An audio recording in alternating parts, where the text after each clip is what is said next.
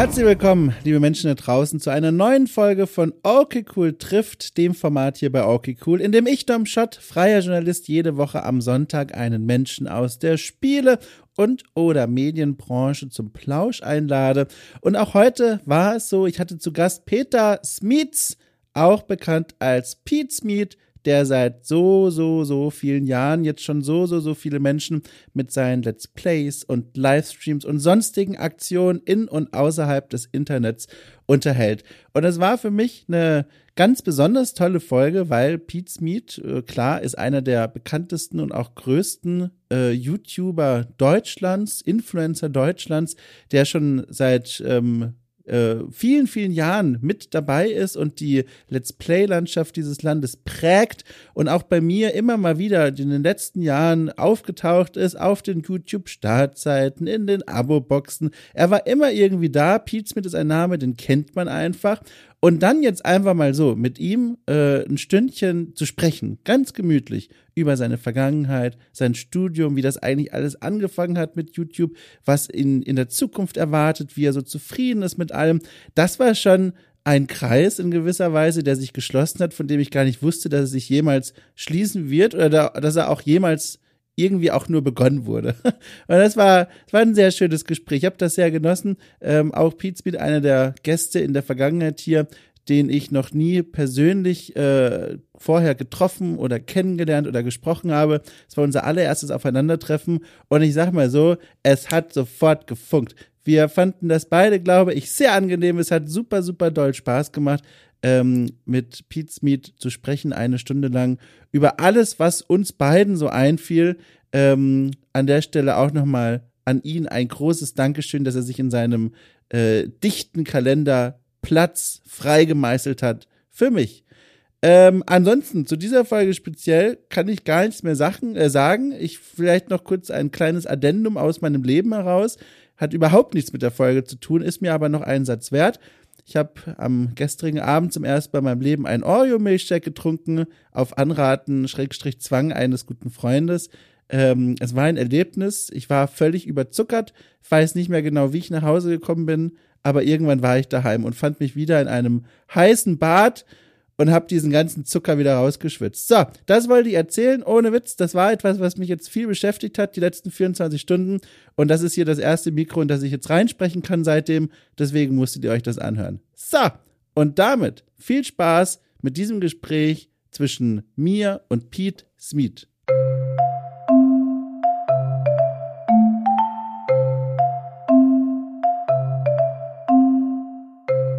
Aber ich stand da und dachte, ah, das wird bestimmt hinhauen. und dann stand ich da 20 Minuten vor Aufnahme und die Waschmaschine sagte 20 Minuten. Ich sagte, oh, das wird ganz schön knapp. Wenn die sich nicht noch reinhängt, könnte das punktgenau landen. Also im Grunde war es mein Fehler. Ja. ja, gut, dass wir das jetzt nochmal herausgearbeitet ah, haben. Gemeint. Ja, die Tiefenanalyse nochmal. Schön. Ja, gut, also im Grunde, also ich bin bereit, wir können eigentlich direkt loslegen, außer du hast noch Fragen oder willst noch irgendwas äh, loswerden oder so. Ja, ich bin bereit. Dann vielleicht noch kurz eine Anmerkung, damit du dich nicht wunderst. In dem Format ist es immer so, dass ich meine Gäste ähm, anmoderiere und wie ich über die gestolpert bin und was die machen und so weiter. Diese Anmoderation nehme ich aber immer nach dem eigentlichen Gespräch auf. Und ja, dann, weiß ich. Ich habe ja schon ein paar Folgen gehört. Ach, okay, alles klar. Ich habe das mal vorher selber gesagt. Ganz am Anfang vom Podcast habe ich nämlich manchmal den Leuten gesagt, ähm, hast du schon meine Folge gehört, um herauszufinden, ob ich das beantworten muss. Und habe dann ganz oft gemerkt, dass Leute so peinlich. Ja, das ist ja unangenehm, wenn man, wenn die Antwort Nein ist. Eben, genau. Und deswegen, deswegen, deswegen habe ich seit ungefähr 50 Folgen erzähle ich das einfach und hoffe, unterbrochen zu werden, wenn es die Person schon weiß. ja, top. Ja, dann drücke ich hier. Jetzt ist nur noch die Frage. Also hier drücke ich schon mal drauf. Jetzt ist nur noch die Frage: Hast du Lust und Interesse, noch bei dir parallel Audacity mitlaufen zu lassen oder so? Achso, ich habe tatsächlich in meinem Fall nehme ich mit OBS auf, weil dann haben wir zwei Ach. unterschiedliche Tonspuren direkt, die mit ja, aufgenommen super. werden. Das kriegt Zencaster auch hin, aber es kann gar nicht schaden, so eine Sicherheitsaufnahme, das ist ganz gut. Dann mache ich das auch noch. Dann würde ich vorschlagen, dann schlage ich gleich nochmal in die Hand bei 3, 2, 1 los und dann kann ich das später zusammenschieben. Ja, aber ähm, normalerweise beginnt doch das alles, das beginnt doch quasi nicht mit einem Hallo, sondern man ist, ihr seid dann immer schon voll im Gespräch. Ich Wir sind dann, dann, schon voll drin, ja. Ja, ja mach du erstmal. Also was, also jetzt, ich zähle jetzt runter, ja? Okay. Okay, also Achtung, drei, zwei, eins, los. Achso, ich musste auch klatschen. Auch wenn du Lust hast. Entschuldigung, Also, habe ich nicht verstanden. Das ist gar kein Problem. Wir können noch mal. Ich kann, ich Okay. habe noch einen Klatscher, habe ich noch drin. Achtung. Also drei, zwei, eins, top. Super. Jetzt kann ich das nämlich alles zusammenschieben später. Toll. Jetzt ich rühre mal noch mal ganz kurz in meinem Teegetränk. Jetzt habe ich bei all dem Stress und der Rennerei diesen Tee gar nicht mehr korrekt ziehen lassen. Es ist im Grunde Wasser mit einer leicht grünlichen Verfärbung. Hast du auch äh, ein Getränk äh, bei dir vor dir stehen jetzt für die kommende Stunde oder bist du hier quasi, wie sage ich denn, durstig erschienen? Normalerweise bin ich ein großer Freund ähm, von der Herangehensweise, die auch deine Kollegen von The Potter häufiger an den Tag Mm. legen, indem man ein Bier trinkt. Ähm, aber das ist jetzt heute nicht der richtige Moment dafür. Ich habe Wasser. Liegt an der Uhrzeit oder weil du ein knallhartes Verhörinterview erwartest? ich hab, nee, es liegt eher an der Uhrzeit, 15.17 Uhr. Ich komme jetzt auch gerade genau aus Aufnahmen und Meetings. Ich war heute Morgen noch in Köln und ähm, bin gerade, also bin halt um halb eins wieder in Berlin angekommen Boah. und hatte jetzt noch ein paar Termine und äh, hat, hätte jetzt auch noch gar nicht die Zeit gehabt, mir ein Bier zu holen. Wahnsinn. Also da freue ich mich erst recht, dass du da äh, heute ein bisschen Zeit reingemeißelt hast in deinen Tag. Das ist ja, das klingt ja für mich, und du hast jetzt nur vom Vormittag und vom Mittag erzählt, nach einem ganz schönen Chat-Setting-Leben. Ist das ein typischer Montag für dich oder ist Nein. das heute, heute Nee, überhaupt nicht. Ich, ähm, wir haben gestern, ähm, haben wir in Köln ein sehr großes Livestream-Event gehabt, wo wir sehr stolz drauf sind. Ich hatte gehofft, du guckst vielleicht mal rein, aber okay. Das war das Minigolf-Ding, Ja. ne? Kann das sein? Ah, guck mal, siehst du, da war schon, wurde gemeckert, bevor ich sagen konnte, ich habe es mir angeguckt. nee, ist tatsächlich, das äh, haben wir, das ist unser zweites sehr großes Live-Event, was wir bisher ähm, auf die Beine gestellt haben. Das erste war ein Kart-Event. Das war im November letztes Jahr und ähm, das ist jetzt das Minigolf-Event gewesen. Das ist in Köln und das passiert jetzt auch nicht alle Tage. Normalerweise ist mein Tag morgens aufstehen, vor den Rechner setzen und irgendwann wieder ins Bett gehen. Ja. Ähm, aber also das war jetzt schon ein außergewöhnliches Highlight, dieses Event. Was macht dich da so stolz? Also ich kann mir tausend Dinge vorstellen. Ich habe selbst sowas natürlich noch nie irgendwie organisiert auf die Beine gestellt, aber ich kann mir vorstellen, da kann es so viele Dinge geben, über die man später sagt, Mensch, das habe ich oder das haben wir gut gemacht. Was ist es denn bei dir oder bei euch? Das ist etwas relativ Außergewöhnliches, was Twitch-Content angeht, was wir da anbieten, Mhm. weil du hast so ein Real-Life-Event. Auf Twitch passiert ja in der Regel vor allen Dingen Gaming oder Just Chatting, sage ich jetzt mal. Ja, also Leute, die zu Hause sitzen und quatschen. Ähm, und das sind schon fast auf Fernsehniveau produzierte Event-Shows mit auch vielen Gästen und vielen Kameraeinstellungen, mit sehr viel Aufwand, auch teuer. Und die sich so ein bisschen, also wir haben uns da als Vorbild genommen, diese Events, die Stefan Raab damals gemacht hat. Mm. Sowas wie die TV Total VOG WM. Ja. Also das haben wir uns ehrlich gesagt nicht wirklich als Vorbild genommen, aber als wir das Kart-Event hatten, haben danach viele gesagt, das hat die daran erinnert und das war eine der schönsten Dinge, die sie uns hätten sagen können, schön. weil viele von uns aus unserem Hauptteam Pete's Meet, wir waren damals Raab-Fans, sind damit aufgewachsen mit diesen Events, die er da organisiert hat. Ich fand Schlag den Raab war in der Zeit, wo es gelaufen ist, die beste Sendung im deutschen Fernsehen, was den Unterhaltungsfaktor angeht. Guter Entertainer und ähm, dass wir dann jetzt damit verglichen werden mit unseren Live-Events ist natürlich großartig und was ganz außergewöhnliches für Twitch und und das ist dann auch nicht ganz unwichtig, extrem erfolgreich halt. Mhm. Ähm, auch so im Vergleich, was normalerweise auf Twitch passiert oder was wir auch normalerweise senden. Gestern zum Beispiel der Minigolf-Livestream hatte 385.000 Unique Viewer. Also das Ach sind Unique. Viewer gewesen. Ach du liebe Zeit. Und das ist für so einen Livestream extrem viel. Krass. Schlägt sich das dann auch direkt in Denaren und Goldmünzen irgendwie nieder? Oder ist das vor allem so ein Ding, ich sage mal, fürs Portfolio, dass man sagen kann, guck mal, so haben, sowas haben wir auf die Beine gestellt. Vertraut uns doch auch noch vielleicht andere Dinge an. Ja, du musst es erstmal anfangen mit irgendwas. Mhm. Also wir haben bei dem Content, den wir anbieten, hat sich über die Jahre auch sehr geändert. Wir machen das ja jetzt schon relativ lange, aber auf Twitch haben wir so ein bisschen, machen wir, entwickeln wir uns weiter als auf Mhm. YouTube, kann man mittlerweile sagen. Und da haben wir jetzt einen ziemlichen Schub drauf gegeben, dass wir auch jeden Monat mindestens eine Live-Spielshow haben. Die ist aber häufig von zu Hause aus. Da merkst du auch schon, die Zahlen gehen so hoch. Und dieses Card-Event war das erste große Pete's Meet Invitational, wie wir das dann nennen. Also ein großes Event im Real Life, wo wir auch Leute zu einladen, die nicht Pete's Meet sind. Also andere Creatorinnen und Creator. Und da war es sehr schwierig, überhaupt genug Sponsoren an Land zu ziehen, um das zu refinanzieren, was es Ja. gekostet hat. Ja. Da waren dann aber sowohl wir als auch die Second Wave, das ist eine, ähm, das ist ein Management, das wir mitgegründet haben mit LeFloid äh, zusammen und Boris Lefeld, also wir jetzt quasi so Pizmeet, LeFloid, Boris Lefeld haben dieses Management gegründet und die haben gesagt, hey, wir machen das jetzt zusammen und wenn das Kosten verursacht im Endeffekt, dann tragen wir die gemeinsam, aber Hauptsache, wir haben das mal gemacht. Ja, ja. Und das war eine sehr smarte Herangehensweise, weil wir, es wurde dann zum Glück geschafft, dass auch das erste Event sich zumindest refinanziert hat und wir unseren Gästen ein bisschen was bezahlen konnten sogar, auch wenn wir selber nichts genommen haben, sondern wir haben nur quasi die Leute bezahlt, die gekommen sind, weil wir haben denen gesagt, schon von Anfang an, es kann sein, dass ihr das umsonst macht. Ja. Also die anderen Creatorinnen und Ja, Creator. ja, wir können das noch nicht sagen. Wenn was übrig bleibt, kriegt er was. Das war der Ja. Deal. Und dass die dann trotzdem gekommen sind, das wollten wir dann natürlich auszahlen. Dann haben wir gesagt, komm, dann nehmen wir gar nichts, sondern geben nur denen was. Ja, cool. Und das hat sich gelohnt, weil jetzt bei dem Minigolf-Event war das überhaupt gar kein Problem mehr. Da sind dann ganz viele Firmen da gewesen und hatten Lust, da als Sponsoren aufzutreten. Und da war das nie die Frage, ob wir das refinanzieren. Da haben wir Gewinn mitgemacht.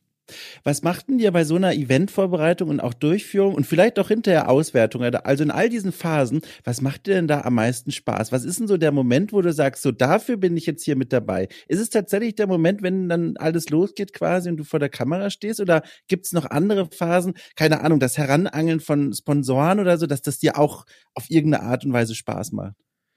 Das mache ich gar nicht. Also das zum Beispiel, das jetzt, was du gerade genannt hast, das Heranangeln von Mhm. Sponsoren, das ist komplett abgegeben an das Management. Also das ist ein Management und quasi eine Agentur. Also darüber läuft vor allen Dingen viel, unser Sales ist so mit Hauptaufgabe ähm, dieses Managements. Also damit habe ich nichts zu tun, die Organisation auch nicht. Dafür haben wir einen sehr fähigen Menschen eingestellt, den Jules, Johann Laschewski, ähm, der hat den Mikkel ersetzt. Mikkel hat zum Beispiel Friendly Fire gemacht. Ich werfe jetzt hier Mm. einfach mit Namen rum. Den haben wir letztes Jahr eingestellt, den Jules, und der organisiert diese Events mit Second Wave zusammen. Das heißt, das war auch immer so der Wunsch dann natürlich von uns, wir können Creator sein. Mhm. Wir müssen uns nicht überlegen, was hat das Catering da vor Ort, sondern dafür haben wir dann die Leute, die das machen. Und wir können, haben dann auch den Kopf dafür, dass wir da hingehen, vor der Kamera abliefern und wieder nach Hause fahren. Mhm, mhm. Und das funktioniert sehr gut und dafür machen wir das halt auch. Das ist das, ist das was wir können. Und Ja. das ist das, was wir lieben. Beim Kart-Event zum Beispiel war ich der Moderator. Das hat mir super viel Spaß gemacht. Ich habe Moderator slash Kommentator. Also Ja. ich habe da mit Christian, auch von Pete's Me zusammen, haben wir dann die Zuschauerinnen und Zuschauer begrüßt und saßen die ganze Zeit in unserer Kabine da, haben das Live-Bild gesehen und andere Bilder, haben während der Rennen kommentiert und zwischen den Rennen moderiert, indem wir Sponsoren vorgestellt haben oder mit dem Chat gequatscht haben. Und wir hatten vor Ort dann äh, noch eine Moderatorin, die quasi bei den Fahrerinnen und Fahrern war, um mit denen direkt zu sprechen. Zu der haben wir dann mal so hingeschaltet. Aber diesen, diese Art zu moderieren macht mir unfassbar viel Spaß. Also das Ja. finde ich auch richtig geil. Aber gestern war ich dann mal Teilnehmer. Da habe ich dann mitgespielt, weil ich dann auch mal gesagt hatte, ich will jetzt nicht jedes Mal moderieren, sondern ich möchte auch mal mitmachen. Und beim Minigolf dann mitzuspielen, ist eine ganz andere Facette, aber macht genauso viel Spaß. Krass. Und wie ist jetzt der Energielevel aktuell? Ich meine, Riesenevent, dann davor, das kommt ja eigentlich noch oben drauf, als wir ursprünglich mal über den Aufnahmetermin gesprochen haben, da war gerade Elden Ring, ich glaube, ganz frisch raus. Und da hattest du auch drauf verwiesen und hast gesagt, so, äh, super gerne, aber jetzt ist erstmal Elden Ring heiße Phase hier gerade. Und da stelle ich mir vor, das ist ja auch nochmal allein beruflich was gewesen, wo du unheimlich viel Zeit reinstecken musstest, wo du vielleicht auch Stress hattest. Dann jetzt dieses Event und jetzt ist schon wieder Montag. Also einerseits interessiert mich gerade sehr, also wie es dir geht, und zum anderen, wo kriegst du denn diese ganze Energie für den Kopf her, all das zu machen? Das ist eher gut für den Kopf, meiner Meinung nach, Ja? wenn man sowas Erfolgreiches auf die, also irgendwie hinbekommen hat. Also bei uns, da sind wir aber auch tatsächlich wirklich, wir vom Pete's Meet, wir vom Hauptteam, sind da meiner Meinung nach in dieser ganzen Creator-Blase so ein bisschen einzigartig, dass wir so Sachen halt auch komplett wegarbeiten einfach. Also die, manche sind dann halt gestern Abend danach noch nach Hause gefahren, waren dann, weiß weiß ich, um 23 Uhr zu Hause und heute Morgen um 10 Uhr wann, wurde wieder aufgenommen. Und ich musste halt von Be nach Berlin, das ist ein bisschen weiter, bin halt um 12.15 Uhr angekommen, habe um den 7.49 Uhr den Zug genommen. 12.15 Uhr war ich da, 12.45 Uhr zu Hause, 13 Uhr war Aufnahme. Also, du dich, würdest du dich als extrovertierten Menschen beschreiben, der seine Energie aus diesen vielen Events und Aktionen und sowas rauszieht? Hm, weiß ich nicht. Weil so viele Events haben wir ja nicht. Ja, aber äh, es klingt alles sehr straff und nach sehr viel zu tun einfach generell. Ja, das, das ist aber etwas, was wir uns so ein bisschen selber auferlegen, weil wir ja zum Beispiel den Anspruch haben, dass jeden Tag auf unserem Hauptkanal drei Videos kommen müssen, auf unserem React-Kanal muss ein Video kommen, auf Frag Pizmeet muss ein Video kommen. Und dann haben wir noch den Best-of-Kanal zum Beispiel. Und dann haben wir die Streams, wo wir versuchen, jede Woche mindestens drei Abende, wenn nicht vier oder fünf zu streamen ähm, wenn du dir selber diese Aufgabe stellst, dann ja. ist das halt so.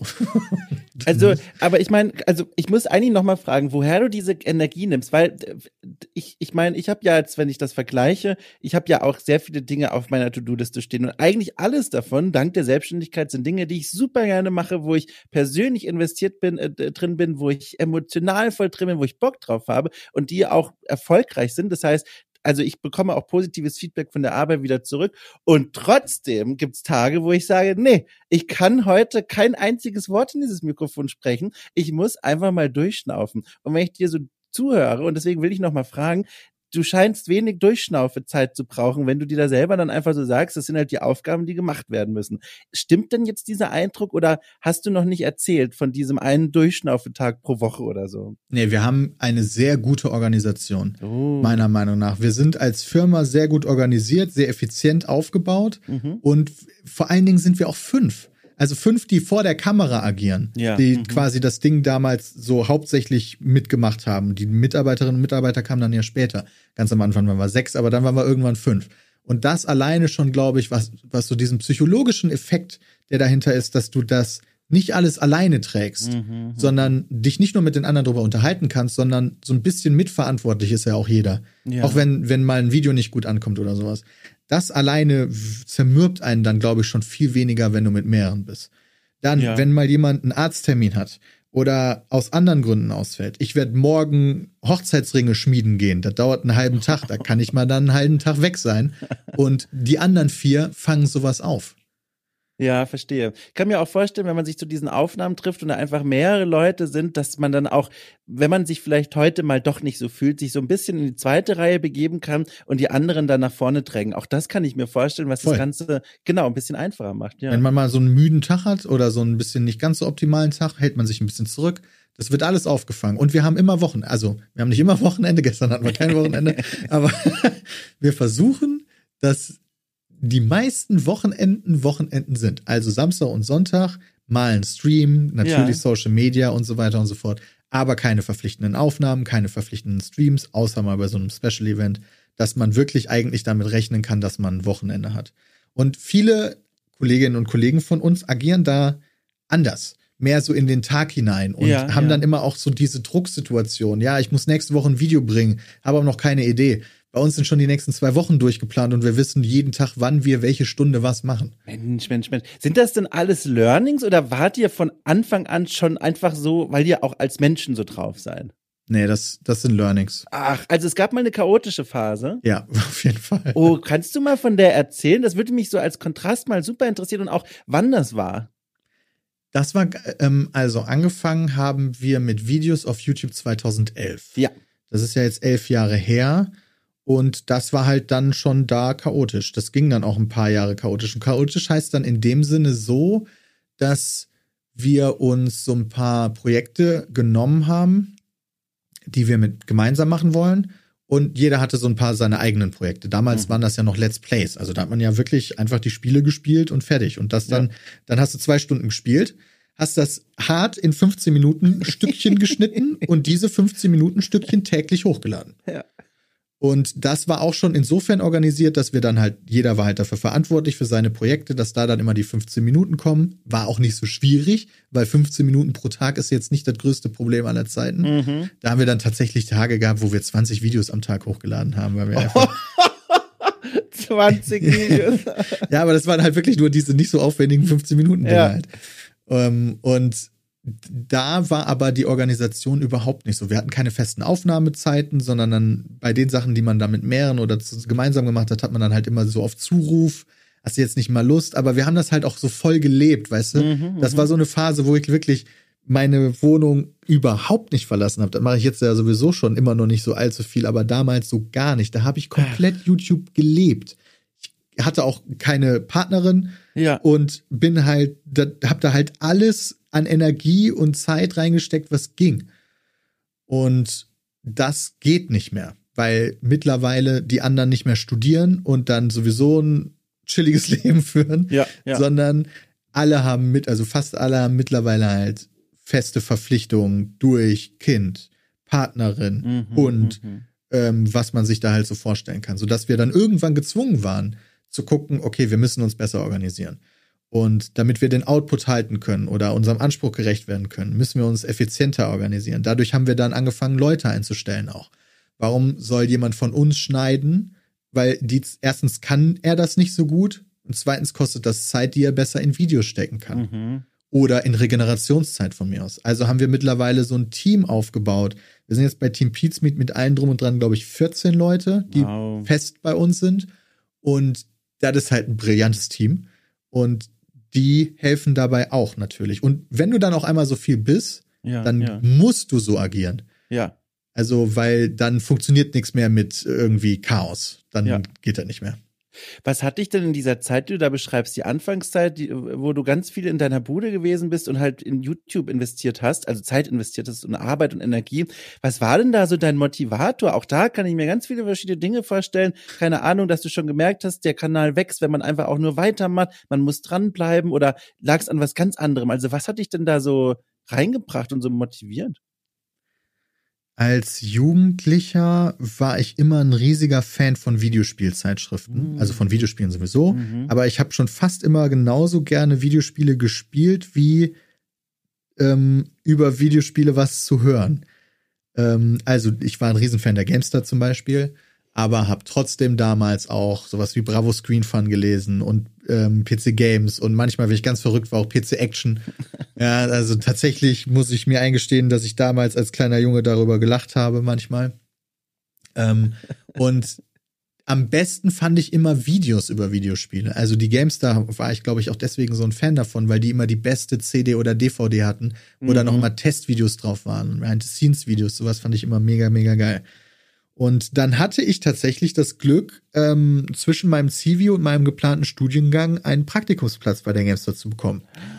Ähm, da habe ich einfach auf gut Glück mich beworben, weil ich hatte fünf Monate zwischen CV und geplantem Studiengang und meine Eltern haben gesagt, du kannst halt hier nicht rumchillen, mach mal irgendwas. Ja. Und äh, da waren die sowieso immer hinterher und da habe ich mir gedacht, na gut, dann bewirbst du dich halt. Habe mich bei PC Games und bei GameStar be beworben und hatte dann das Glück, ähm, bei beiden genommen worden wären zu sein und habe mich dann für die GameStar entschieden. Und Ich da mal- habe ich dann ein bisschen gearbeitet. Ja. Ich muss, äh, da, da, da sind ganz viele spannende Fragezeichen gerade aufgeploppt. Und ich, ich fange beim Entschuldigung, ich leite das super weit her, tut mir leid, aber das ist Ey, das ist doch für deine. Ursprungsfrage, warum, wo ich da den Spaß hergenommen habe. Und das, das muss man halt wissen. Deswegen muss ich es ausholen, tut mir leid. Nee, äh, bloß nicht entschuldigen. Also ich, ich ergötze mich hier an diesen langen Sätzen, weil da ja so viel für mich drinsteckt. Das ist ja fantastisch. Äh, ich, ich muss da trotzdem ganz kurz rein, weil sonst verlieren wir das alles aus den Augen. Äh, du hast das so äh, beiläufig gesagt und das würde mich aber interessieren. Ähm, deine Eltern waren dir da ein bisschen hinterher. Warst du ein Teenager, dem man hinterher sein musste? Oder, oder klingt das jetzt nur anders, als es wirklich war? Ähm, nee, also musste man, also ja gut, das ist halt so ein bisschen die Frage. Meine Eltern haben immer gesagt, so, du bekommst hier Taschengeld und so, als ich noch ein kleiner Junge war, aber du darfst ab 14 arbeiten und wenn du das nicht tust, dann kriegst du auch kein Taschengeld mehr. Ach. Also ich, mir, dir, da wurde mir schon sehr nahegelegt, ab dem Moment, wo man durfte, mit 14 durfte man ja dann so kleine Arbeiten machen. Ich habe Ja. dann noch den klassischen Zeitungsausträger gemacht. Ja. Ab dem Moment in meinem Leben habe ich gearbeitet. Jetzt würden manche sagen, tust du doch jetzt gar nicht mehr, du bist YouTuber. Ja, Aber dann, dann sagen wir es von mir aus, ab dem Moment habe ich Geld verdient, wenn das von mir aus die Argumentation ist. Ähm, und das meinte ich nur damit, die waren Ja, da eh verstehe. hinterher. Also da war dann auch logischerweise keine Option, dass ich dann irgendwie fünf Monate Pause mache und nichts mache. Aber Was Hätte ich aber deine- auch nicht gewollt. Also. Was machen deine Eltern beruflich? Mein Vater ist gelernter Schreinermeister. Ja. Ähm, meine Mutter ähm, ist gelernte Büro. Wie hat man das denn früher genannt? Sie hat halt im Büro gelernt Bürokauffrau? Ja, Bürokauffrau ist es dann wahrscheinlich, ne? Also sie ist, dann aber ganz lange, also sie hat da Ausbildung gemacht und war, hat dann aber auch Kinder bekommen und war dann halt bei den Kindern. Ja, ja, ja, ähm, ja. Und ist dann später wieder angefangen, aber nicht in dem Job, sondern auch in kleineren Jobs im Verstehe. Krankenhaus. Aber sind beide Rentner mittlerweile. Verdient haben sie sich das. Verdient. Ja, sehr gut. Äh, aber von deren Seite, so meine ich es rauszuhören, gab es jetzt keinen, keinen, ich sage mal, aktiven Wunsch, Schrägstrich Druck, dass du eine bestimmte berufliche Richtung gehst. Hauptding scheint gewesen zu sein, wenn ich es richtig verstanden habe. Hauptsache, der Jung macht was. ja, kann man so sagen. Also ich glaube, die hätten Wünsche geäußert, aber mich da tatsächlich jetzt nie großartig unter Druck gesetzt, wirklich. Also das war schon in Ordnung. Ich hatte überhaupt gar keine handwerklichen Fähigkeiten zum Beispiel und ich glaube, mein Vater hätte das jetzt nicht schlimm gefunden als Schreinermeister, wenn ich das gehabt hätte, aber Ja, hatte ich halt ja. nicht. Ja. da waren meine Schwestern immer besser als ich. Ähm, aber da darf er sich eh nicht beschweren, weil er hat mich zu den PCs gebracht. Also er hatte da auch ein persönliches Interesse immer und hat dann, ähm, da wo er gearbeitet hat, dann auch immer viel technisches so Wissen mitgenommen. Wir hatten zu Hause dann noch irgendwann drei PCs im Keller. Mhm. Sind da ursprünglich als Sauna gebaut im Einfamilienhaus im Keller, aber dann wurde nicht mehr als Sauna benutzt und dann war es halt Papas Technikspielplatz. Ähm, und da habe ich mich dann auch in PCs verliebt. Jetzt sind wir wieder wunderbar auf dieser Schiene, von der ich dich da gewaltsam eben runtergerissen habe, nämlich der Schiene mit der PC, äh, mit den PC-Spielen und den Zeitschriften. Du wolltest nämlich gerade erzählen, die, dass du diese Zeitschriften gerne gelesen und ja vor allem diese Videos angeguckt hast. Und jetzt sind wir gerade beim Praktikum gelandet. Ähm, und da habe ich dich ja dann unterbrochen, doberweise. Aber das war kurz mir wichtig, weil ich musste das mal raushören mit diesem Teenager-Ding. Ähm, Praktikum, wie bist du denn daran gekommen? Weil das ist ja vor allem in dieser Zeit ja auch was sehr, sehr Begehrtes gewesen. Ja, das war dann auch 2010 müsste das Ja. gewesen sein. Ich habe mich da in dieser ganzen Bubble äh, Videospielmagazine immer so ein bisschen engagiert, in dem Sinne, dass ich zum Beispiel, als ich 16 war, habe ich für eine kleine Videospielzeitschrift, die es nur online gab, geschrieben, die hieß Games Zeitung. Games, oh Gott, ich muss gleich mal mit fliegender Hand hier parallel reinschauen.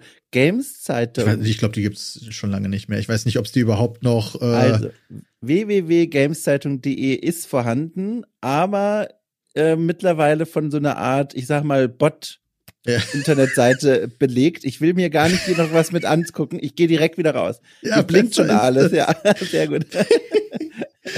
Ähm, das war ganz cool. Ähm, da habe ich dann so ein paar Leute kennengelernt. Die sind aber alle, soweit ich mich erinnern kann, jetzt nicht mehr in der Branche unterwegs. Die habe ich dann irgendwann aus den Augen verloren. Aber äh, die wollten dann, ein Teil dieser Leute wollten dann eine neue Zeitung gründen, eine Online-Zeitung. Äh, die sollte Palado hießen, wenn ich mich Oh. recht entsinne.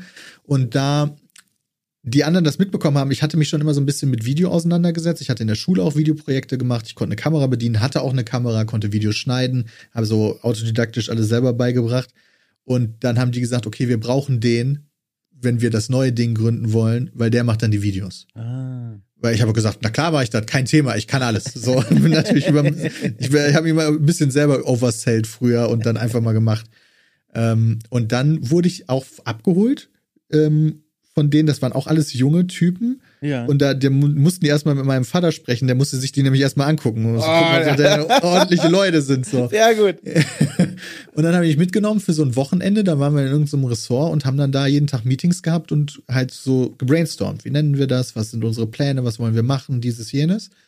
Und dann äh, sind wir, da bin ich auch zum ersten Mal nach Leipzig gefahren auf die Games Convention. Convention. Ja. Ja, genau. Alter, und das als 16-Jähriger auf die Games Convention mit einer alten Kamera in der Hand. Oh. Ähm, als Videospielfan noch nie sowas erlebt, pressemäßig. All die großen Videospiel-Leute treffen und so weiter und so fort. Das war Wahnsinn. Kannst du dich noch an Termine erinnern, die du wahrgenommen hast? Oder, oder irgendwie, was Ja. du dir da angeguckt hast damals? Äh, Ich habe mir auf jeden Fall, das, was mir am schlimmsten in Erinnerung geblieben ist, ist eine Vorstellung bei irgendeinem asiatischen Studio, wo ich die ganze Zeit eingeschlafen bin. Das war super. Gut, ja, das- Aber da, da saß ich nur in der, in der Gruppe und habe mir das halt vorspielen lassen mit ganz vielen anderen. Ja. Dann war einmal eins, das war ganz unangenehm, weil ich konnte damals noch nicht so gut Englisch. Nicht, dass Ja. ich das jetzt besonders gut kann, aber besser als damals. Und da war es dann auch mit einem asiatischen Entwickler und da sollte ich das Interview führen und das war dann natürlich auch immer mit einem äh, Übersetzer. Und das hat so halb gut funktioniert, sage ich jetzt mal. Also ganz unangenehm. Ähm, ich habe aber auf jeden Fall Age of Empires, irgendein Age of Empires habe ich gesehen und da, jetzt habe ich nur gerade leider so Blanking in meinem Kopf. Wer hat Ja. Age of, wer, ein großer Name, den man mit Age of Empires verbindet. Ja, jetzt hast du mich natürlich auch eiskalt erwischt. Die Leute da draußen werden jetzt schreien, weil sie die Antwort kennen, aber du, pff, ich das ist gerade ehrlich gesagt auch nicht. Äh, wenn ich raus. Das macht mich jetzt wahnsinnig. Das Ja, mich auch. Nicht. Oh Das- mein Gott. ja. Egal. Äh, auf jeden Fall erstaunlich wenig Erinnerungen habe ich dann noch an diese doch recht abgefahrenen Tage. Ähm, ich glaube, es existiert auch leider kein Video mehr Ach, davon, was Ja. sehr, sehr bitter ist, muss ich sagen. Ähm, aber ich kann mich, da, an eine der Sachen, an die ich mich noch ganz gut erinnern kann, ist, dass ich auch da dann meine ganzen Helden von der Gamestar getroffen habe. uh, Denn die Gamestar hatte da selber auch einen Stand. Und äh, da hatten die abends öffentlich halt gesagt, so ja, hier Presse kommt vorbei, wir machen eine Standparty.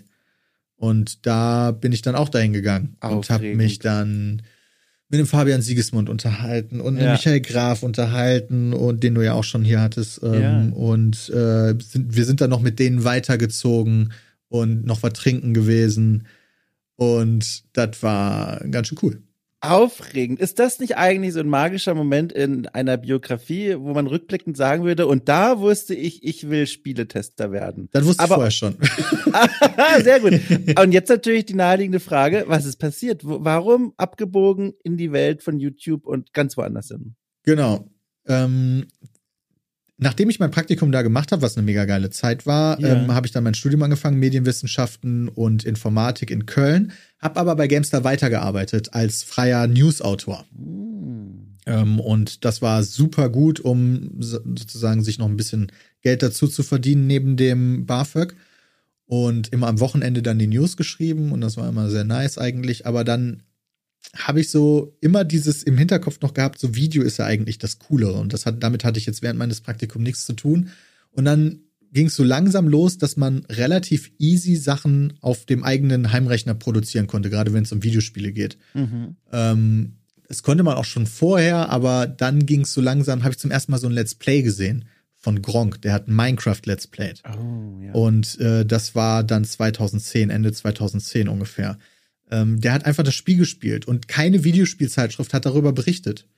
Und ich war entsetzt, weil das ja so dann immer mehr Fahrt aufgenommen hat und dieses Spiel so faszinierend war und dieses Format so erfolgreich war, dass Mhm. diese Person einfach nur das Spiel spielt und dabei unterhaltsam ist. Und da habe ich mir einerseits, also da habe ich mir halt gedacht, das, das kann ich doch auch. Machst du doch auch mal. Aber habe das natürlich mit der Gamestar abgesprochen und habe da auch so Testvideos hingeschickt, so, also nicht im Sinne von hier, ich habe ein Spiel getestet, sondern hier, guckt mal dieses Format, das wäre doch cool. Aber das wurde halt immer abgeschmettert. Ach, kannst du dich noch an die Begründung erinnern? Ja, das hat nicht den Anspruch, den Ah. die Gamestar hat. Das erfüllt nicht den Anspruch. Ich, ich erinnere mich auch, dass sogar ein Minecraft-Video von mir produziert wurde, noch lange vor ähm, Christians super erfolgreichem ja. Minecraft-Testvideo, ähm, was dann von Nino Kerl vertont wurde, weil meine Stimme nicht gut genug war. Nein. Doch. Wurde dir das auch so gesagt? Ja, klar. Ist das nicht ein Knacks fürs Ego oder warst du da resistent? Das hat genau das Gegenteil bewirkt. Das hat dafür gesorgt, dass Ach. ich angefangen habe, selber die Videos auf YouTube Ah, hochzuladen. sehr gut. Ja. Ja. Das, äh, und so habe ich dann angefangen, auf YouTube Videos zu machen. Also jetzt weniger out of spite, sondern eher so, okay, ihr glaubt zwar nicht an mich, aber ich schon. Ja, krass. Ja, äh, wann denn denn die ersten Upload-Erfahrungen, sage ich mal? Die ersten Videos, die du dann so rausgehauen hast, waren es dann auch positive Erfahrungen oder hast du dir gedacht, Mensch, hier guckt ja gar keiner zu? Wie war denn das da so? Mm, Nee, das war schon recht positiv. Das war so genau so eine Phase, wo immer mehr Leute nach Let's Plays geguckt Ah. haben. Und ich habe schon geguckt, so, okay, ich will jetzt nicht mit irgendeinem Spiel starten, wo es schon ganz viele Let's Plays zu gibt, sondern habe dann extra geguckt, zu welchem Spiel gibt's noch kein Let's Play. Und das war EVE Online. Ja. Also habe ich einfach ein Let's Play zu EVE Online gemacht, damit das gefunden wird. Und das wurde dann auch gefunden und das war auch ganz cool. Und dann noch eins zu Portal 2 und Witcher 2. Und eines Tages habe ich mir meinen Finger gebrochen und konnte dann nicht mehr selber spielen. Aber da ich mich sowieso immer mit meinen Kumpels abends getroffen habe, quasi virtuell, um zu zocken, ähm, habe ich den so zugeguckt, in Anführungszeichen, virtuell zugeguckt und habe das einfach mit aufgenommen und auch auf YouTube hochgeladen. Und dieses freundschaftliche Miteinander, dieses äh, kompetitive, aber lustige und auch sehr, naja, damals doch durchaus politisch unkorrekte, kann man sagen, ja, weil wir ja. halt, ne, ne, ähm, das hat sehr viel Anklung, also das hat sehr viele Leute sehr unterhalten. Wir waren halt sehr echt, so komplett ja, ja. echt, wie halt so sechs Jungs in dem Alter sich behandeln, wenn sie abends gegeneinander Modern Warfare 2 zocken. Ja, Anfang 20 dann so etwa. Ja, genau. Ja. Aber parallel hattest du ja eigentlich gerade auch noch beruflich was anderes vor, oder? Du warst, war das dann die Zeit des Studiums? Also war das, weil das war ja genau. wohl noch nicht der Moment, genau. Also Studium, ich habe mir hier aufgeschrieben, Medienwissenschaften in Köln. Ähm, das war dann noch eine Phase, in der du zwar einen offenbar sich als erfolgreich entwickelnden YouTube-Kanal im, im, im Hobbyraum quasi hattest und vorne im, im Studierzimmer eigentlich auf dem Weg ins Berufsleben warst oder ins Studienleben zumindest. Also das heißt, du wolltest eigentlich beruflich doch da in eine andere Richtung gehen. Na, ich glaube, dieses Studium war eher eine Notlösung. Ah. Verstehe. Also, weil mir wurde, also ich hätte, wenn sie mir ein Trainee bei der Gamestar angeboten hätten, dann hätte ich das, glaube ich, gemacht vorher. Ja. Ähm, aber da war der Martin Lee vor mir in der Reihe, dem wurde das nämlich vorher versprochen und äh, dann bin ich dann doch studieren gegangen und es hat sich herausgestellt, dass Medienwissenschaften doch erstaunlich viel mit wissenschaftlicher Arbeit zu tun haben. Hätte ich vielleicht auch vorher drauf kommen können. Überraschung. Ja, und dann habe ich festgestellt, dass das eigentlich gar nicht das ist, was ich machen möchte, denn ich möchte hands-on irgendwas wirklich machen. Ich möchte ja. was erschaffen. Ja. Irgendwas äh, machen, was Leute dann auch cool finden und nicht einfach nur über Dinge reden, die vor Jahrhunderten erschaffen wurden und dann ja. darüber diskutieren, ist das jetzt ein Medium oder nicht. Ja, verstehe. Den interessiert das. Ja, ja. so. Äh, äh, das, das, das, da nehme ich raus, so auch den Gang in die Uni, das war jetzt keiner, den du, den du genossen hast. Weil ich habe ja auch schon Gäste gehabt, die haben gesagt, na gut, das Studium war jetzt so mäßig interessant, aber sie mochten sehr die Atmosphäre auf dem Campus. Hat das was mit dir gemacht oder war das wirklich ein Kapitel, was du schnell für dich abgehakt hast? Eher das Zweitere ist. Ja. Ich bin da nie so wirklich angekommen, ehrlicherweise. Ich habe da, das ist das Beste, was mir in diesem Studium wirklich passiert ist. Ich habe da Christian äh, kennengelernt, der halt ah. dann Team von, äh, also der Mitglied von Team Pizmeet wurde sozusagen. Also wir hatten, die anderen Jungs kannte ich alle aus der Schulzeit. Wir haben uns dann nach der Schule überall verteilt. Einer war dann in Budapest, der andere war in Hamburg und so. Und ich war in Köln und dann haben wir uns aber trotzdem immer wieder abends zusammengefunden, virtuell, um zu spielen. Und Christian ist dann in diese Gruppe mit reingekommen, weil er mein mhm. Kommilitone war und wir uns sehr gut verstanden haben. Also war es tatsächlich für was gut, ja. Ja, aber das war dann auch. Also ich, ich mochte, ich mochte die, den Gang zur Uni wirklich gar nicht. Ich bin, obwohl ich echt viel gut geschlafen habe, bin ich in den Vorlesungen eingeschlafen, weil ich so desinteressiert war. Das hat mich so überhaupt nicht interessiert. Ein roter Faden, ne? Erst die Gamescom Convention Präsentation, ja. einschlafen Uni einschlafen. Ich muss fragen, wann bist du zuletzt, ab heute quasi rückwärts gehend, zuletzt irgendwo im öffentlichen Raum eingeschlafen? Das kann ich dir nicht sagen. Weil du es, weil es verboten ist oder weil du es nicht mehr weißt? Nee, weil mich, weil seitdem ich mein Leben selbst in der Hand habe, nichts Langweiliges mehr passiert ist, ist jetzt die positive Antwort Ach, auf diese ist Frage. Aber, das ist aber großartig. Das, du hast dich, wann hast du dich zuletzt gelangweilt? Ja, das ist nicht so lange her, glaube ich. Ja, also, wo, wo war das? Wie war das? Kannst du, ja. weißt du, was war da los? Ja, so richtig hundertprozentig kann ich dir das nicht sagen. Ja. Weil, also, naja, das, ich, ich hätte jetzt gesagt, dass es, das kann nicht so lange her sein, aber so richtig auf den Punkt genau kann ich dir das jetzt aber nicht sagen, weil ich mag Langeweile nicht gerne. Gut, wir mag das schon gerne. Aber ja. jetzt auch so, gestern bin ich vier Stunden mit dem Zug hingefahren, aber da weiß ich mich halt locker zu beschäftigen. Der, und jetzt auf der Rückfahrt auch wieder. Also ja, Langeweile gut. ist da nicht aufgekommen. Dann lassen wir das Langeweile-Thema fallen und gehen zurück zur Studienzeit, weil jetzt wird's ja auch wieder spannend. Ähm, also Moment, das war jetzt falsch. Das klingt so, als hätte ich jetzt eine halbe Stunde durchgelitten, bis es endlich spannend wird. So war es natürlich nicht gemeint. Du weißt, wie ich es meine. Ja, jetzt kommt ein spannender Punkt. Ähm, und zwar, okay, Studium stellt sich raus. Nein, nein, nein, nicht interessant, nichts für mich. Parallel der erfolgreich werdende YouTube-Kanal. Und jetzt frage ich mich natürlich, äh, ab wann kam die Idee oder das Gefühl oder überhaupt das Wissen, wir könnten damit auch vielleicht beruflich was machen, weil damals war das doch, also korrigiere mich bitte, wenn ich da falsch liege, aber damals war das doch noch nicht selbstverständlich, dass man auf YouTube gesagt hat, so, das wird jetzt mein Job, damit verdiene ich Geld. Oder etwa Willen, nicht mal ansatzweise. Man ja, konnte, genau. als wir damit angefangen sind, war das gar nicht möglich. Ja. damit Geld zu verdienen. Aber das kam dann im Jahr 2011. Ach, es passt ja alles zusammen. Ja, es, passt, also es war wirklich, also das möchte ich immer wirklich sagen, das war super lucky alles, was da passiert ist. so Unglaublich. hinten. Ähm, und da hatte ich ja noch meine guten Beziehungen zur GameStar und Ja. die haben dann das GameStar in Friends YouTube-Netzwerk gegründet. Ah. Ne? Philipp Senkbein hat es ja auch schon bei dir im Talk. ja. Ähm, und wir waren der erste Kanal in diesem YouTube-Netzwerk, denn darüber konnte man dann Geld verdienen. Das ist ja unglaublich. Geld wurde dann ausgeschüttet anhand der, wie häufig halt Werbung angeschaut wurde, an das Netzwerk. Das Netzwerk hat das weiterverteilt, einen Teil eingehalten an die Creator. Mhm. Wir waren die Ersten. Und das war natürlich dann im ersten Monat nicht viel.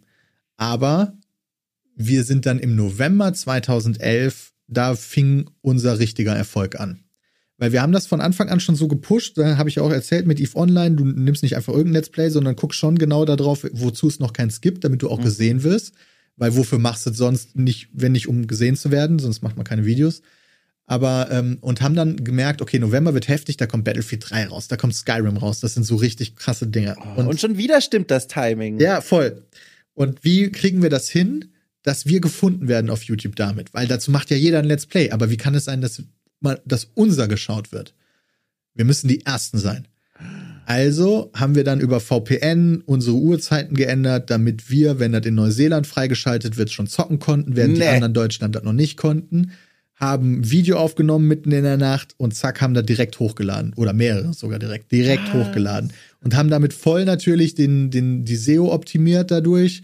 Und die Leute haben dann nach Let's Play Skyrim gesucht, als erstes unser gefunden. Und dann hast du gemerkt, okay, hier ist jetzt richtig was ins Rollen gebracht worden. Ähm, und da sind wir sehr explodiert ab dem Moment. Wahnsinn. Warum kamen, also offene Frage, keine Ahnung, ob du das weißt, aber wa was ich mich frage, ist, warum kamen andere nicht auf die gleiche Idee? Mit dem VPN meine ich. Ich weiß gar nicht, also ich kann sogar sein, dass Leute auf die Idee kamen, aber sich dachten, das ist nicht unbedingt notwendig, vielleicht. Also die, Wahnsinn. die Welt sah damals aber auch noch komplett anders aus. Ja, ja, äh, ja. Da gab es jetzt auch noch nicht so viele, die das machen, ähm, generell. Und das ist ja auch nicht so ein umkämpftes Gebiet, in Anführungszeichen, gewesen wie heutzutage vielleicht. Ähm, und da sind dann auch viele natürlich lang nicht mit dieser Business-Art und Weise herangegangen wie wir vielleicht, sondern halt so, ja, ich mache das halt. Es ist cool, wenn ich 20 Zuschauer habe, ich habe da Spaß dran und das ist in Ordnung so. Und während wir natürlich halt gucken wollten, okay, wir wollen so viel wie möglich. Also wahnsinnig spannend. Wenn man das verfilmen würde, ich sehe die Filmszenen richtig vor mir, wie plötzlich einem von euch, wer hatte denn die VPN-Idee, weißt du das, ne? Das war ich. Mensch, das ist ja hier einfach magisch. Das ist ja einfach magisch, wie das alles zusammenpasst. Also auch noch mit dem Skyrim Release, das ist ja, also man könnte es ja gar nicht besser schreiben. Dieses Timing, unglaublich. Ist schon ein Ausnahmespiel dann natürlich gewesen. Aber tatsächlich war für uns Battlefield 3 noch wichtiger, weil wir da, Ach, weil du musst natürlich, ist ja schön, wenn du gefunden wirst bei YouTube. Ja. Aber wenn das, was du dann da anbietest, scheiße ist, dann bringt dir das alles natürlich gar nichts. das ist Und richtig. gerade bei Battlefield 3 konnten wir halt wirklich dann nochmal unsere, unsere Wir sind zusammen als Gruppe Dynamik besser Ah, ausspielen natürlich, weil. Skyrim macht man alleine. Und bei Ba- Battlefield 3 war für uns ein richtig geiler Titel. Und da hatten wir so viel Spaß mit und haben so viel gelacht und die Videos waren so unterhaltsam. Das war eigentlich schon fast das Wichtigere. War euch damals oder dir damals, hat dir mehr Spaß gemacht, das Aufnehmen oder mehr Spaß gemacht, dann das ganze Feedback zu bekommen? Oder beides? Mm, Das Aufnehmen an sich macht immer noch mehr Spaß. Ja. weil das ist halt das Spielen. Spielen ist meine Passion. Ähm, aber dass, dass man weiß, man nimmt das jetzt gerade auf für andere Leute, die werden sich darüber freuen und dann nachher das Feedback zu bekommen und dann auch noch am Ende des Monats eine Abrechnung dafür zu bekommen, dass man dafür bezahlt wird, das multipliziert vielleicht den Spaß am Spielen. Ich verstehe, ja, ich verstehe. Ab wann hast du gemerkt, huch, ich bin jetzt sowas wie ein Promi? Weil ich meine, heute, wenn du im öffentlichen Raum unterwegs bist, ich nehme mal an, du wirst durchaus erkannt. Äh, übrigens, an der Stelle, ich glaube, ich habe das schon in einem Podcast erzählt. Ja, jetzt habe ich schon angefangen, jetzt muss ich es auch kurz erzählen. Apropos erkennen, ganz kurz, da müssen wir kurz gemeinsam durch. Ich habe uns jetzt in diese Anekdote reingeritten, die ist auch schnell erzählt. Darf ich ganz kurz eine Frage stellen? Unbedingt.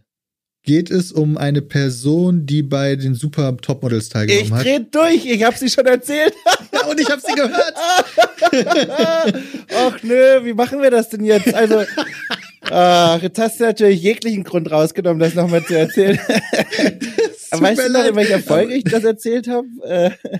Äh, hm, ja, also. Natürlich nicht, aber die Person, weiß ich noch, kannte sich damit auch nicht aus und ich ebenfalls nicht. Oh, du weißt, wie wir das machen. Wir machen das richtig klug. Ich mache mir jetzt eine Notiz und ich habe ja nach den Folgen immer noch eine Abmoderation, wenn die Gäste schon längst weg sind.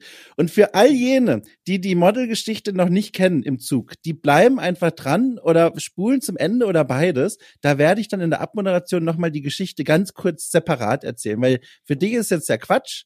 Äh, und dann ist das, glaube ich, eine optimale Lösung. Guck mal, einfach genialer Einfall. Ja. Aber ich kann mich gut an die Geschichte erinnern, weil ja. das so ein Feeling ist, was ich auch nachvollziehen kann. Gerade im Zug erkennt, erkannt zu werden, ist immer so ein bisschen schwierig. Also erkannt zu werden erstmal nicht. Ja. Aber Aftermath. Also wenn, wenn dann, wenn dann ein Foto gemacht wurde, also zum Beispiel eine Geschichte, ich bin nach ähm, Frankreich gefahren und dann laufen natürlich auch Polizisten durch die Züge, schön mit Masch gezückten Maschinenpistolen sozusagen. Ja, ja. Also und äh, gucken sich das alles mal ganz genau an, so, wenn da über Grenzen überquert werden, dass da noch alles cool ist. Und dann kommt, stellt er sich da vor mich auf mit dieser Maschinenpistole. Oh. Und ich denke so, was ist denn jetzt? Dann hat er, ey, du bist doch Peter, oder? Unglaublich. so, ja, können wir nicht ein Foto machen? Ich so, ja, okay. Wenn es nur das ist, ist ja cool. Aber, Was passiert, wenn ich Nein sage? Ja, ja, genau. Aber natürlich Schulklasse in dem Zug dann auch. Das ist auch schon wieder ein paar Jahre her. Und alle dann am Tuscheln, gegoogelt. Und du merkst dir dann hast du, oh je, wie nee. Und das hatten wir halt heute auch, äh, witzigerweise heute wieder im Zug erkannt, oh. aber nicht von irgendjemandem dann nach dem Foto gefragt worden, sondern vom Schaffner. Nee, hör Herr Schaffner, da, guck. Herr Smith, dass Sie hier bei uns im Zug sind, können wir nicht ein Foto machen. und dann, ja, das kriegen natürlich andere mit und du bist dann erstmal gefangen in diesem Abteil, während ja, du weißt, ja. dass gerade alle um dich herum sich überlegen, wer ist das? Ja, genau. Wer kann das sein? Ja. Google-Handys werden gezückt. Ja, ja. Sehr gut. Äh, genau. Und wie ging das denn los? Was waren denn so die, also was war der Moment, wo du gemerkt hast, huch, Menschen erkennen mich jetzt äh, da draußen? Weißt du das noch? Also GameStar 2012, Entschuldigung, wenn ich da gerade kurz pausiert habe, weil ich einfach überlegen musste. Du nimm dir alle Zeit, du. Die, die, das ist hier, da ist hier Raum für. Ja, GameStar 2012 konnten wir noch super entspannt über die Messe gehen, haben ein paar Fotos mit Leuten gemacht aber das hielt sich alles sehr in Grenzen. Ja, ja. Gamescom 2013 durften wir nicht mehr stehen bleiben, weil nee. sonst wäre das ein Sicherheitsrisiko gewesen. Das ist doch der Wahnsinn. Also irgendwo dazwischen. Krass. Krass. Und, und das waren auch die beiden Punkte quasi, wo du es gemerkt hast. Und dazwischen gab es nicht nochmal irgendwie, weiß ich nicht, dass du zum Bäcker gegangen bist und plötzlich nee. hat dich jemand angesprochen. Das ist, das ist ja halt einfach irgendwann mal passiert, aber das habe ich nicht mehr in meiner Erinnerung abgespeichert. Ich hatte letztens übrigens, falls die Person zuhört, bitte zu erkennen geben. Ich bin ähm, per Mail oder so, bin letztens über einen Zebrastreifen hier, hier in Hamburg gegangen und mir kam ein, ein Mann mit einem gar prächtigen langen Bart entgegen und er grüßte mich verschmitzt und, und mit erhobener Hand im Vorbeigehen. Und ich war natürlich völlig perplex. Ich kannte die Person nicht und wusste nicht, was passiert mit mir und bin einfach weitergelaufen und hab mich aus Reflex in den Bäcker reingerettet und dort ein überteuertes Brötchen gekauft, weil ich nicht wusste, wohin mit mir. War ein Moment, der hat mich völlig aus der Bahn geworfen. Das heißt, falls dieser Mensch tatsächlich mich erkannt hat und hier zuhört, gerne mal eine Mail oder sowas schreiben, falls gewünscht. Äh, ich würde erstens gern zurückgrüßen und zweitens mich entschuldigen, dass ich da schreiend in den Bäcker reingerannt bin. das war ein bisschen, war das, bin das nicht gewohnt.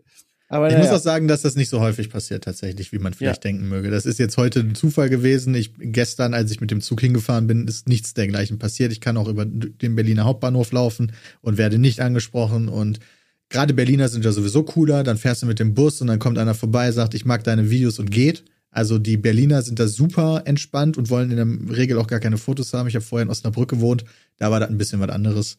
Ja. Aber ja, das ist alles super entspannt. Hast du denn eigentlich, also so in dieser Zeit, in der dann so richtig erfolgreich wurdet und auch dann heute, hast du eigentlich so ein Ziel vor Augen, so visualisiert, wie zum Beispiel, was ihr ja schon gemacht habt, ein Unternehmen zu gründen, bei dem du dann, während du Videos hochlädst, denkst, Mensch, guck mal, wieder ein Video näher an diesem Ziel? Oder ist das so ein, weiß ich nicht, so ein von Projekt zu Projekt denken? In welche Richtung geht denn das da bei dir? Mittlerweile in meinem, ich bin jetzt äh, letztes Woche 33 geworden. Oh, alles Gute Nachträge. Ja, Dankeschön, Dankeschön. Ähm, da ist das eher so ein Gedanke, dass das Ziel nicht in einer, ich möchte mich jetzt selber irgendwie verwirklichen Richtung ist, sondern eher in der, ich will irgendwann den Punkt erreichen, wo ich nicht das nicht mehr machen muss. Mm. Richtung gewichen, sage ich jetzt mal. Weil mh, hm, ich mache das jetzt schon so lange und liebe den Job über alles, aber man ist sich ja immer der Zerbrechlichkeit so ein bisschen bewusst. Ja, ja. Und ähm, ich glaube, das ist so das große letzte Ziel, zu sagen, ja, ich muss aber das nicht machen, wenn ich Verstehe. nicht will, weil ich habe eine finanzielle Unabhängigkeit erreicht. Das äh, wäre irgendwann wünschenswert. Das ist jetzt natürlich nicht in den nächsten fünf Jahren machbar, aber das ist so etwas, was über, immer so ein bisschen über einem schwebt, mhm. dass man sich halt denkt, okay, ähm, das, das ist so eine Sache, du wirst wahrscheinlich, du musst das jetzt irgendwie so hinkriegen, dass das lange noch funktioniert. Verstehe. Ja.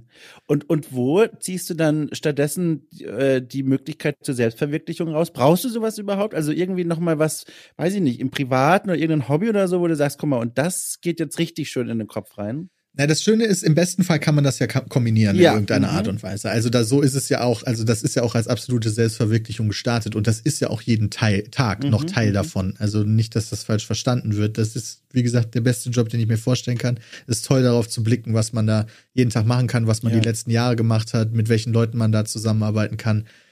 Ähm, Moment, was hast du gefragt? also die Frage war, ob quasi, oder lass mich vielleicht so sagen, ob die Selbstverwirklichung, die Möglichkeiten dafür, die jetzt noch so. in deiner Arbeit drinstecken, ja. ob die dir genügen oder weiß ich nicht, hast du daheim schon die Farbpalette stehen und, und malst oder sowas? Nee, genau. Ähm, Entschuldigung, dass ich da kurz den Faden verloren habe, als oh, ich noch Sachen richtig stellen wollte. Ich habe hier Wollknäuel en masse, also daran soll es nicht scheitern. Nee, das, ähm, das kriegen wir Best Case immer noch gut hin, die Sachen ja. zu kombinieren. Wir, wir sind halt, wir geben den Zuschauerinnen und Zuschauern viel Raum in unserer Entscheidung. Also wir gucken immer sehr genau darauf, was kommt jetzt gut an und was kommt schlecht an. Und wir machen eher mhm. die Sachen, die gut ankommen. Aber die müssen dann natürlich trotzdem noch etwas sein, das uns Spaß macht. Mhm. Und dann hast du Sachen, die sind cool, die machen, die, die lösen jetzt keine Freudenschreie aus, aber die sind cool, die machen wir gerne und die kommen super gut an und das ist geil und das ist halt so Daily Business und das macht Spaß. Aber dann hast du auch so Sachen, wo du merkst, okay, das ist jetzt etwas, wo ich eine neue persönliche Passion entwickle und wie kann ich das jetzt irgendwie kombinieren? Wie kann ich das jetzt irgendwie unterhaltsam verpacken für Zuschauerinnen und Zuschauer? Und das war jetzt in meinem Fall zum Beispiel das letzte, was passiert ist, wo das dann so wirklich, wo man das schön von vorne bis hinten durcherzählen kann, habe ich Bock bekommen, mich mehr mit Kochen zu beschäftigen. Mhm und habe angefangen, Kochsendungen zu schauen, selber viel zu kochen. Und wir haben dann selber eine Kochshow gestartet, die super durch die Decke gegangen ist bei uns, Pizza mit kocht. Und das ist dann äh, gegipfelt in der Veröffentlichung eines eigenen Kochbuches. Ja, stimmt, das habe ich gesehen, ja. ja, genau. So, jetzt ist das aber gerade wieder so ein bisschen am Abflauen, so, das habe hab ich jetzt erlebt und äh, die Zuschauerzahlen bei, diesen, bei dieser Kochsendung gehen jetzt auch wieder zurück. Die lief jetzt auch schon, keine Ahnung, wie viele Folgen, hunderte, ähm, dass man jetzt sagen kann, okay, das war geil, da ist es geschafft worden, eine Passion irgendwie mit einzubauen und jetzt gucken wir mal, wie es weitergeht. Können wir zum Beispiel vorstellen, wenn ich irgendwann mal das Glück haben sollte, irgendwie ein Haus kaufen zu können oder bauen zu können, dann kann ich mir sehr gut vorstellen, das auch gut unterhaltsam verpacken zu können für die Zuschauerinnen und Zuschauer, was dann alles passiert. Darf ich dir ein Projekt pitchen, ganz ja, spontan? Gerne. Und zwar, ich würde mir wünschen, Pete's Meat, äh, wie sagt man da, ähm, hm, baut ein Aquarium. Oh. Ich glaube, das ist eine sehr gute Idee. Weißt du warum? Erstens, nee, ich habe glaube ich nur einen Grund, aber das Aquarium als Projekt ist deswegen ein tolles, weil das ist so ein Ding, da gibt's ganz viele Faktoren, bei denen die Leute auch mitentscheiden können, was rein soll. Also was für Fische, die Form des Aquariums, was für den Sand, ähm, was für Pflanzen. Ich meine, die Auswahl wird natürlich dann kleiner wegen der verschiedenen Fische, die da nur bestimmte Sachen vertragen. Aber dann, ich sehe es richtig vor mir, wie er mit so einer Vlog-Kamera in so ein Aquari Aquaristik Laden reingeht und da mit den Leuten spricht und die Sachen kauft und dann so nach und nach diesen Fortschritt filmt und dann auch einfach so Updates macht, wie geht's den Fischen? Und in meinem Kopf äh, ist das ein perfekter Pitch. Jetzt möchte ich deine Antwort hören. Bin da hundertprozentig bei dir. Oh. Ähm, der YouTuber Izzy ähm, hat auch genau das gemacht. Oh. Also sein Content ist fast ausschließlich Aquarium. Der hat vorher Vlogs gemacht und sowas und ganz früher Minecraft. Und äh, macht jetzt fast nur noch äh, Aquarium, weil er da auch eine persönliche Passion für hat. Die fehlt mir leider. Die hatte jemand anders von uns aus dem Team. Der hat das aber leider nicht verwurstet. Hätte ich gerne gehabt.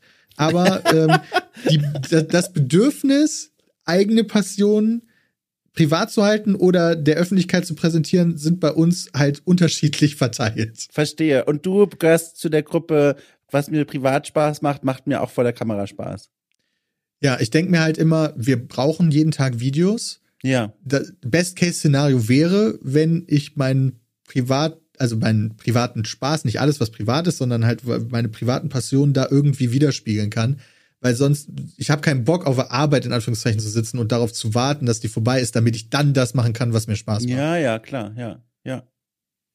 Aber ich muss jetzt noch mal fragen, wie schaffst du es, dass dir da nicht die Luft rausgeht? Weil nach so vielen Jahren und so unzähligen Videos, und das ist ja auch trotz allem immer noch Stress und muss, muss geplant werden und Absprachen und da gibt's bestimmt auch mal Konflikte und Ärger. Das gehört ja überall mit dazu. Ich frage mich immer noch, wie schaffst du es da, den Kopf frisch zu halten? Zum einen für neue Ideen, zum anderen aber auch mit so einem Elan reinzustarten in Events und in die Aufnahmen. Wie, wie machst du das? Was ist deine Oase? Ich, ähm, ich, das, ich habe da das unfassbare Glück, dass es mich immer extrem motiviert, wenn ich mich daran erinnere, was die Alternative ist. Also das mm. kann nicht jeder. Das ist nämlich auch so ein Ding, das funktioniert halt nicht immer. Nur weil ich weiß, dass es anderen schlechter geht, heißt das ja nicht, dass es mir gut gehen ja, muss. Ja, so, ja. die reichen Leute haben natürlich trotzdem Probleme. So, aber wenn ich mal so einen Moment habe, wo ich denke, boah, dann kann ich mich immer extrem gut damit motivieren zu sagen, also so einen inneren Dialog zu führen, so, ja, Peter, was ist denn die Alternative? Willst du jetzt, guck mal, du könntest jetzt draußen arbeiten müssen zum Beispiel, während es gerade regnet und nicht einfach nur auf deinem Arsch sitzen zu Hause in der Wärme. und also es gibt, es, es wäre so viel schlimmer theoretisch möglich und ich, das ist nicht mal logisch unbedingt, dass das immer funktioniert, aber ich kann mich da selber immer ganz gut überzeugen, ehrlicherweise. Musst du dich oft überzeugen oder sind das eher seltener Momente? Nee, das ist eher selten. Ja, weil du keine Zeit hast, über, darüber nachzudenken? Oder nee, weil, es halt auch einfach ein guter, ein gut, gutes Ding ist, was wir ja, haben. Ja, ja. Nee, ich will das ja auch gar nicht schlecht reden, aber ich meine, ich, mein, ich frage halt so, weil, weil, weil ich gucke, zum Glück, weil ich gucke von außen drauf und wie gesagt, jetzt auch nochmal so von hinter den Kulissen zu hören, da ist ja wirklich Wahnsinn, was da bei euch abgeht. Und klar, ihr seid ein großes Team, aber die Arbeit, die da reinfließt, ich sehe es ja bei meinem Projekt, das ich alleine mache und ja viel kleiner ist, sehe ich das ja schon. Und da habe ich halt wirklich einfach manchmal einen Tag, wo ich denke, ich brauche heute eigentlich so einen kleinen Regenerationstag. Und dann gucke ich zu dir und frage mich, wo sind diese Tage bei dir? Und offenbar. Ja, Samstag und Sonntag. Ah, aber fast immer, ne? Außer ja. da ist ein kleines Event. Und Samstag nee, aber ja. dann, dann, also das ist schon bei uns schon so, dass wir dann immer gucken, dass wir freitags oder Samstag mit Freunden essen gehen und so. Meine Verlobte ist auch sehr supportive, muss ich sagen. Also Ach, das, da muss man auch die richtige Person finden, weil ich behandle dieses ganze Projekt ja schon sehr wie mein Baby. Ja, ja. Und hab da, also definiere mich ja zu einem sehr großen Teil über das, was ich da mache. Das ist halt, das ist, das bin ich so. Mhm. Und äh, dass man da die richtige Person findet, ist, glaube ich, auch nicht so leicht. Da bin ich sehr dankbar für. Ja, das, äh, das, das kann ich mir 100 Prozent, 1000 Prozent vorstellen. Äh, was mich so am Rande noch zu so einer Frage bringt, weil du gerade so die Betonung auf Samstag und Sonntag gelegt hast, ist unter der Woche eigentlich auch noch Zeit und Lust übrig, dann, ich sag mal, sozial-privaten Kram zu machen? Oder reden wir hier wirklich von also richtigen Produktionstagen, Montag bis Freitag und am Ende fällt man müde ins Bett. Unter der Woche ist das äh, eher schwieriger, dass man da jetzt ja. noch groß mit Freunden trifft oder sowas. Das ist unter der Woche eher trickiger, weil wenn da mal, so heute zum Beispiel, ähm, heute und morgen habe ich, also hiernach muss ich noch eine äh, Aufnahme mit Kochen machen. Heute bin ich, glaube ich, so gegen 19 Uhr durch. Und dann habe hab ich halt den Abend gemeinsam mit meiner Verlobten zusammen. Ja, ja. So, da ich das Wochenende weg war, werden wir uns halt von Fernseher setzen, die neueste Folge Kitchen Impossible gucken und sehr gut. Ja, das ist dann so dieses, dann ist da Zeit für uns halt, sage ich jetzt mal. Ja, ja, ähm, ja. ja. Ja, schön. Aber das klingt doch schön. Das, das beruhigt mich, aber das klingt alles sehr gesund. Das freut mich. Da bin ich froh. Ähm, eine Frage habe ich noch. Und dann, weil ich höre ja schon die anderen Produktionspläne, äh, nee, nee, Pläne, äh, ganz die, die ragen hab, hier schon rein. bis halb habe ich mir hier Zeit genommen. Ah, das schaffen wir locker. Ich habe eine Frage habe ich noch. Die ist aber nochmal so, so halb groß. Aber ich bin auf jeden Fall sehr neugierig. Und zwar, was nämlich Community-Pflege angeht. Du hast vorhin am Rande erzählt, dass äh, klar, so war das damals ja auch äh, vielfach, ähm, zu Beginn eures Kanals oder deines Kanals ähm, habt ihr natürlich auch noch zum Beispiel eine ganz andere Sprache angewendet, als man es heute macht. Also politisch unkorrekt hast du gesagt. Dadurch zieht man ja auch Leute an, die das ja auch geil und lustig finden. So. Und wenn man jetzt ein Mensch ist, der zumindest halbwegs reflektiert ist, wie wir beide jetzt und viele andere da draußen auch, dann lernt man über die Jahre, dass diese Sprache halt nicht sonderlich cool ist, sondern sehr verletzend ist und man sich eine neue Sprache angewöhnt und bestimmte Dinge einfach nicht mehr sagt. Aber es gibt ja auch Menschen, die machen diesen Schritt nicht. Die wollen weiterhin diese Sprache hören, die wollen weiterhin diese Inhalte sehen. Da, da ist schon eine Frage drin, die ich jetzt mal stellen möchte. Und zwar, habt ihr gemerkt, dass es irgendwann mal zu so einer Art, ich weiß es nicht, Bruch mit der Zuschauerschaft kam oder dass ein Teil der Fans sich sträubte gegen die Entwicklung des Kanals? Oder ist es euch irgendwie gelungen, die alle auf diese Reise mitzunehmen? Alle auf keinen Fall. Es gab ja. mehrere Brüche, würde ich sogar sagen. Aber ähm, ja, also gerade was das Sprachliche angeht, hast du natürlich Leute, die dann gesagt haben, oh, ihr seid so weich geworden ja, und ja. Mhm. früher war der halt real und bla bla bla, die ganze Scheiße halt, ähm, die das dann wirklich nicht verstehen wollten, warum das eigentlich nicht cool war, wie wir ja. uns da damals gegeben haben. Ähm, aber das würde ich sagen, ist die kleinste Menge gewesen. Also die mhm. meisten, also viel, die, unsere Zuschauerschaft ähm, entwickelt sich vom Altersdurchschnitt uns angepasst. Also immer ein paar Jahre drunter aber von Jahr zu Jahr werden sie halt älter. Das sind nicht unbedingt die gleichen, die uns damals geguckt haben, die uns heute auch wieder gucken. Kann sein, muss aber nicht. Aber generell merken wir, dass wir mit unseren Inhalten dann entsprechend zu unserem Älterwerden auch älter werdende Leute mm. ansprechen. Wir versuchen jetzt nicht mehr 14-Jährige anzusprechen oder sowas. Ähm, und das ist ganz gut. Und dass da dann immer mal wieder Leute gehen, ist Standard. Ähm, ich ja. glaube aber, wir haben weniger durch unsere persönliche Entwicklung, sondern eher durch unsere Content-Entwicklung Leute verloren. Und da gab es einen großen Bruch, wo wir gesagt haben, ab jetzt gibt es überhaupt gar keine Singleplayer-Let's Plays mehr. Oh. Wir ändern das von, was weiß ich, wie vielen Videos pro Tag auf nur noch vier Videos pro Tag. Ähm, und diese Videos dafür deutlich aufwendiger, weil wir gemerkt haben, so entwickelt sich YouTube. Und da müssen wir halt mitgehen. Und das war etwas, was äh, viele dann nicht mehr so angesprochen hat, sage ich jetzt mal, und die dann gesagt haben, okay, dann gehe ich halt woanders hin. Und das ist aber auch vollkommen in Ordnung. Das finde ich ja. auch ganz gut so. Es war aber aus unserer Perspektive eine super Entscheidung. Von der Dimension her, dieser Bruch, wie groß war der so? Also, weiß ich nicht, vielleicht so ganz vage in Prozent, was würdest du sagen, wie viele sind dann, haben dann gesagt, nö, Leute, nicht mit mir? Boah. Also das tat das schon weh oder war das verschmerzbar? Nee, wehtat hat nicht unbedingt. Nee. Ja.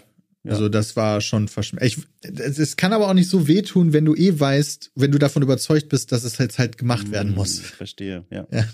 Da kann man halt nicht dran vorbei, so dieses, okay, jeden Tag 15 Minuten von so einem 100-Folgen-Projekt hochzuladen. Dafür ist YouTube dann irgendwann nicht mehr die Plattform gewesen. Dafür hat die sich viel zu sehr geändert von der Art und Weise schon, wie sie ihren Nutzerinnen und Nutzern Inhalte präsentiert hat. Also wie YouTube das gemacht hat wir machen heute keine Projekte mehr großartig, wo du eine vorherige Folge gesehen haben musst, um die zweite zu verstehen. Ja, ja.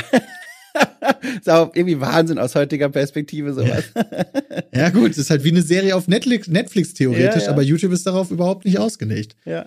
Du, jede, jeder Inhalt muss für sich selber stehen. Twitch ist dafür dann natürlich so ein bisschen der Ersatz für Let's Plays geworden. Aber dann hast du halt so die Leute, die gesagt haben, nee, Twitch ist aber nicht das gleiche. Ich will jeden Tag mein Portionchen haben. Auf Twitch redet ihr ja auch die ganze Zeit mit dem Chat und dann sind da solche Einblendungen mit Subs. Das finde ich, das ist ja alles nicht das gleiche wie früher. Das finde ich nicht gut. Ja. Eine letzte Frage habe ich noch. Wahrscheinlich die wichtigste unseres gesamten Gesprächs. Und zwar, sagst du mir Bescheid, wenn ihr dieses Aquarium-Projekt startet? Ich, würde, ich, ich will das gerne. Ich habe alle Glocken gedrückt, die man in diesem YouTube äh, drücken kann. Ich werde es trotzdem wahrscheinlich übersehen. Bitte eine Nachricht. ja, gebe ich dir gerne. Ach, das ist nett. Guck mal, das ist nett. Apropos nett, du, das war eine tolle Stunde. Ich, ich habe noch eine äh, Top-Info äh, für dich. Oh, oh mein ganz, Gott. Ganz lustig ist. Ist schon, ist ein Aquarium im Upload-Kanal oder was? Nee, das nicht. Ich hab direkt, okay, was jetzt Unabhängiges davon. Ich habe damals, als es noch krawall.de gab, ja. mich bei André beworben mit ah. einer, mit einem Video.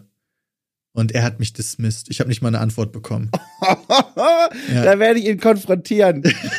also für alle, die gerade nicht mitkommen, André ist André Peschke, der heute podcastet bei Auf so. Bier, einer meiner Kollegen. Äh, genau. Und genau, und er war vorher, also ganz weit vorher, war er Chefredakteur von Krawall und äh, jemand, der offenbar nicht auf Videobewerbungen geantwortet hat. Ich glaube, er hat das auch nie gesehen. Ich habe ihn mal danach gefragt. Da bin ich schon vorher durchs Raster gefallen. Guck mal, ah. oh, komm, oh, Entschuldige, ja bitte, bitte. Aber fand ich lustig, weil äh, du ja jetzt mittlerweile, ja. was ich übrigens, ich habe mich so gefreut, by the way, dass du jetzt bei The Pod angefangen hast, weil ich mochte, mochte deine Formate, wo du vorher zwischendurch mal dabei warst, dann auch so ein bisschen als Jochen-Ersatz am Anfang. Ja, ja sehr gerne. Ich finde, das eine ganz tolle Stimme und Art zu erzählen. Och, das ist aber wirklich nett. Also das freut mich wirklich. Ich, ich bin jetzt auch gerade, guck mal, jetzt, äh, du hast gesagt bis halb. Wir haben noch kurz, das kann ich kurz noch über mich sprechen. Ich habe äh, diese wunderschöne Situation jetzt erreicht nach vielen Jahren der Selbstständigkeit, dass ich nur noch Sachen mache, die ich wirklich gerne mache. Das heißt, da sind wir auch Brüder im Geiste. Ähm, The Pot, okay, cool und dann noch hier und da ein paar Reportagelchen. Das macht wahnsinnig viel Spaß. Äh, jetzt juckt mich aber schon wieder so mein YouTube-Finger. Ich habe ganz früher hatte ich einen YouTube-Kanal mit unglaublichen, ich glaube 211 Abonnenten, Abonnentinnen, ähm, wo ich meine schlechten Kochskills quasi in Videos dokumentiert habe und dann hochgeladen habe und diese schlechten Kochskills mit ganz viel Enthusiasmus und wilden Rezeptideen gepaart habe. Eine Sache, die mich seit damals verfolgt, das ist schon fünf, sechs Jahre her, ist der sogenannte Alesia Toast. Der funktioniert so, ähm, du packst vier Toastscheiben in eine Pfanne, so dass sie sich an ihren Kanten berühren und packst in das Mitte, da entsteht ja so ein Loch, ja. so ein viereckiges, ja. packst einen Zwiebelhaufen. Und dann machst du einfach die Pfanne an. Und das ergibt alles kulinarisch wenig bis gar keinen Sinn, aber es riecht fantastisch und schmeckt ganz furchtbar. Und das ist der Alesia Toast, habe ich mir ausgedacht. Also du merkst, ah, da ging natürlich viele Stunden Grips ging da rein. äh, Alesia Toast deswegen, weil klar, Lateinunterrichtsfans wissen's, das ist die Stadt, die von Caesar im Gallischen Krieg belagert wurde. Und so Nerd bin ich. Und das haben Leute angeguckt, weiß ich nicht, über 1000 Aufrufe damals gehabt. Dann habe ich so und da sind wir beide unterschiedlich. Du hättest auf diesem Konzept super klug aufgebaut. Ich habe verschreckt das Video offline genommen, weil ich Angst hatte, dass es zu viele Leute gucken. Wo hast du es denn dann hochgeladen? Naja, ich dachte, das gucken so meine Freunde vielleicht oder so. Und, und, und, aber dann waren das so viele und ich kannte die nicht und dann habe ich das wieder offline genommen. Ja. Karriere deleted. das finde ich super. Ja, genau. Äh, jetzt wollte ich noch was sagen. Äh, genau. Ähm, ah, genau, perfekt. Damit können wir jetzt schließen. Und zwar, wir machen das jetzt so. Mein Vorschlag. Du sagst mir Bescheid, wenn das Aquarium-Projekt losgeht ja. und ich sage dir dafür Bescheid, wenn André hier mal zu Gast war und dann werde ich ihn nämlich konfrontieren mit der nicht beantworteten Bewerbung von dir. Ja, sehr gut, danke. Das Mega freut geil. mich. Top. Du, ich danke dir wirklich sehr für das Gespräch und für die Stunde, die du für mich genommen hast. Es war ganz toll. Ich habe dich vorher noch nie persönlich gesprochen äh, und es war jetzt das erste Mal und es war genauso schön, wie ich es gehofft habe. Ja, danke gleichfalls. Geht mir genauso bei dir. Toll, du. Ich wünsche dir ganz viel Glück für euer, für euer, für eure Firma, für eure Projekte, für deinen restlichen Montag. Danke gleichfalls. Und wir hören uns einfach, sag ich mal. Jo, bis dann. Tschüss.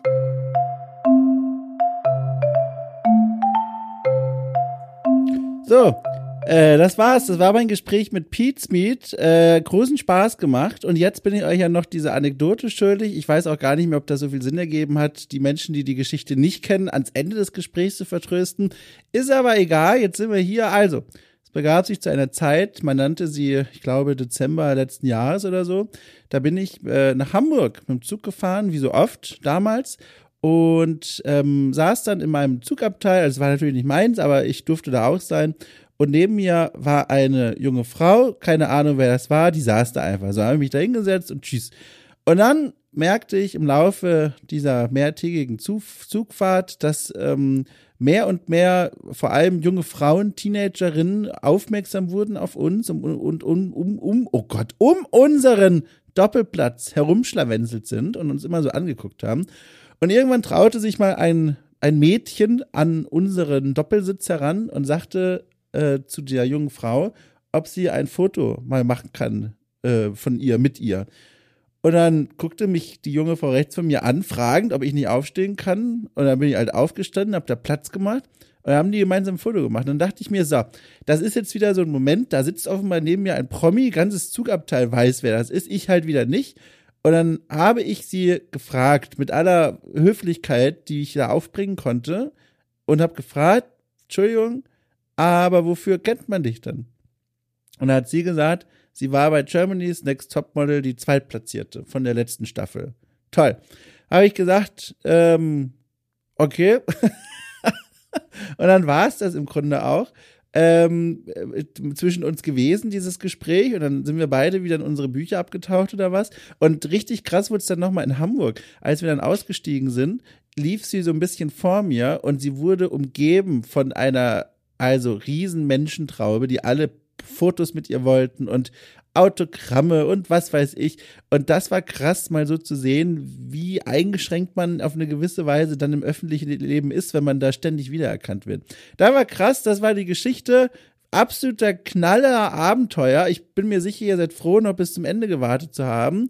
Und jetzt könnt ihr mit dem Wissen ja einfach die Folge nochmal hören, weil dann hört sich ja nochmal alles ganz anders an. Es erscheint alles nochmal in einem völlig neuen Licht.